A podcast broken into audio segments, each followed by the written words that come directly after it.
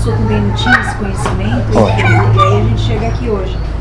Mas eu tenho, né, na minha caminhada, é, buscado isso, uma leveza mesmo, de, de conseguir, né, deixar identificar essa questão da culpa, para ter uma vida mais leve, mais- pacífica, né? Ótimo, moça.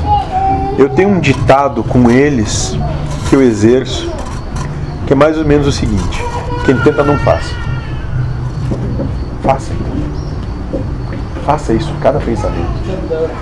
Desde o momento que você acordar, desde o momento de agora, se questione por que, que essa palavra não caiu bem para mim.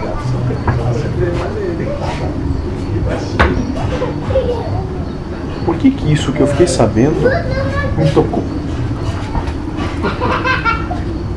Por que eu tenho uma série de medos que eu tenho se aconteça isso ou aquilo?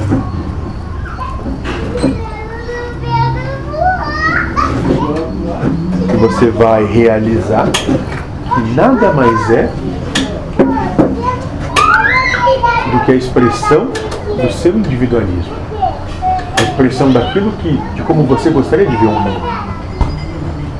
E você tem a oportunidade daí de realizar que o mundo não está aí para te servir. Mas você pode servir o mundo como ele é. E nisso você se integra ao existir. E aí você percebe Deus, você se sente amado por Deus, porque você ama Deus. Porque você não tem mais conflito com Deus. Você não tem mais conflito com a vida. Você pode até não concordar, mas você não vai contra. Pode dizer para você mesmo, eu não sei por que que isso é como é. Eu não sei. Só aceitar. Mas é como está. Essa é a resposta que você se dá quando faz essa pergunta?